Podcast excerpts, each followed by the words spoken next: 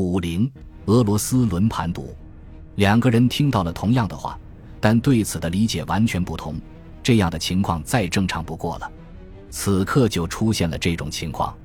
布朗认为他给奥列格提供了后路，同时提醒他不要错过绝佳的机会。戈尔基耶夫斯基认为英国人希望他回到莫斯科，他希望听到负责人说他已经干得不错，应该就此功成身退了。但布朗按照上级要求，没有做出这种表态。一切最终要戈尔基耶夫斯基自己决定。这位俄国人弓着身子一动不动，一句话不说。这样的状态持续了好几分钟，他显然陷入了沉思。最后，戈尔基耶夫斯基说：“我们现在面临抉择，就此收手的话，将是一种玩忽职守。我所做的一切都前功尽弃了。回去是有风险的，但风险可控。”我准备冒一次险，我回去。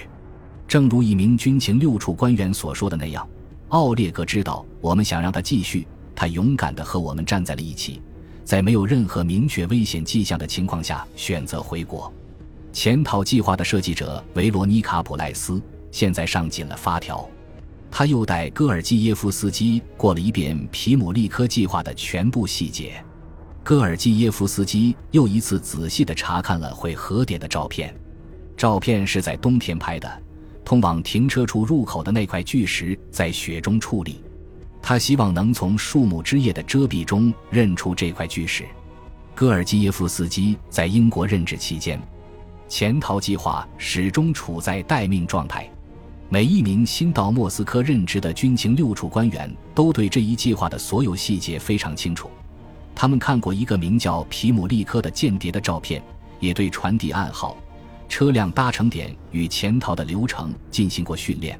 这是一场由逃跑和识别暗号构成的复杂哑剧。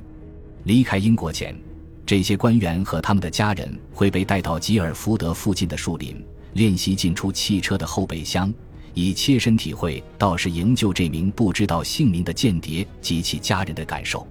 任职伊始。每名官员都会按要求从英国开车到俄罗斯，途经芬兰，以熟悉路线、会核点与过境情况。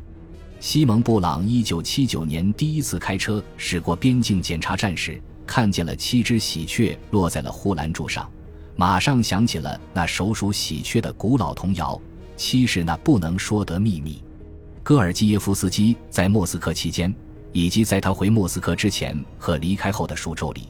军情六处小组都会按要求每天晚上检查库图佐夫斯基大街的暗号点。星期二是传递暗号的最佳时机，因为潜逃小组在四天后的周六下午就可到达回合点。但在紧急情况下，小组必须保证行动能在任何一天展开。比如，周五传递暗号就意味着受提供牌照的汽修厂的营业时间所限，潜逃行动不得不于下周四实施。一名官员生动地描述了此事给英国间谍人员带来的额外负担。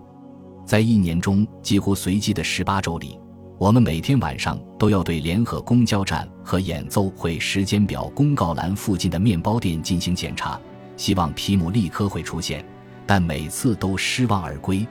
冬天是最糟糕的，天太黑，雾又大，我们只能步行去检查。人行道上堆积的积雪太高。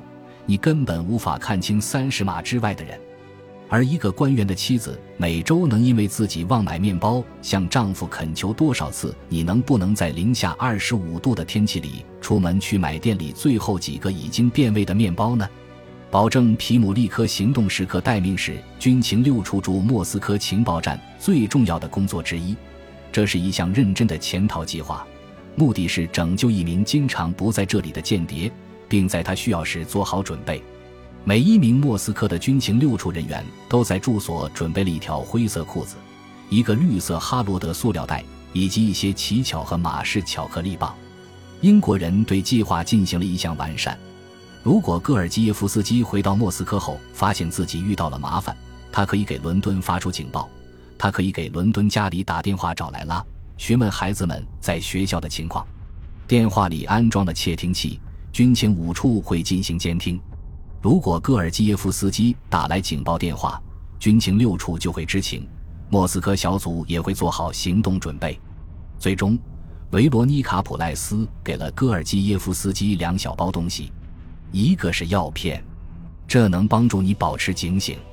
普赖斯说。另一包是圣詹姆斯的烟草商詹姆斯·福克斯生产的一小袋鼻烟。如果戈尔基耶夫斯基钻进后备箱时将它撒在身上，可以在经过边境检查站时避免被嗅探犬嗅出。也许还可以掩盖克格勃喷洒在他衣服和鞋子上的化学物质的气味。一个从伦敦出发的军情六处小组会在芬兰边境一侧的一个单独会合点等他，把他偷偷带回英国。维罗妮卡表示，如果那一刻来临，他会亲自去迎接他。当晚，戈尔基耶夫斯基告诉莱拉，他要回莫斯科进行高层会谈，过几天就回来。他似乎既紧张又渴望，他要被正式确认为站长了。我也很激动。莱拉注意到他的指甲已经被咬得露出了皮肉。一九八五年五月十八日，星期六。在三个国家的首都都展开了紧张的间谍活动。在华盛顿，奥德里奇·埃姆斯在自己的银行账户存了九千美元的现金。他告诉罗萨里奥，钱是一个老朋友借给他的。叛国行为的酬劳带来的喜悦开始褪去，他开始思考现实：中情局的间谍可能会发现他和克格勃接触，并告发他。在莫斯科。克格勃为戈尔基耶夫斯基的到来做好了准备。维克多·布达诺夫对戈尔基耶夫斯基在列宁斯基大街的公寓进行了仔细搜查，但没有发现什么可疑之处，除了许多极具高度敏感的西方文学作品。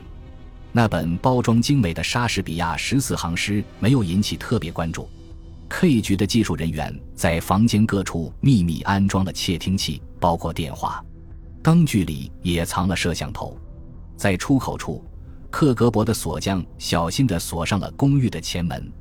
布达诺夫同时对戈尔基耶夫斯基的档案进行了梳理，除了离过一次婚外，他的档案从表面上看起来并无瑕疵。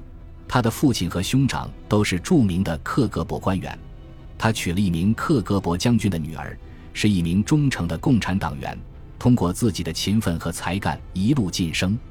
但仔细观察就会发现，戈尔基耶夫斯基同志不为人知的另一面。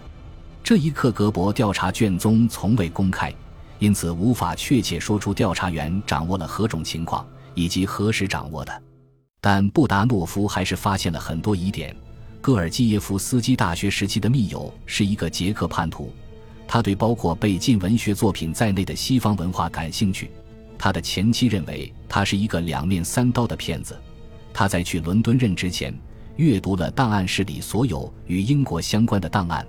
他的英国签证快速获批，也令人生疑。和此前中情局做过的一样，布达诺夫也在寻找某种规律。克格勃此前在斯堪的纳维亚国家损失了一些重要特工，霍维克、贝里林和特雷霍尔特。当时在丹麦的戈尔基耶夫斯基是否掌握了这些特工的情况？并通报给了西方情报部门呢？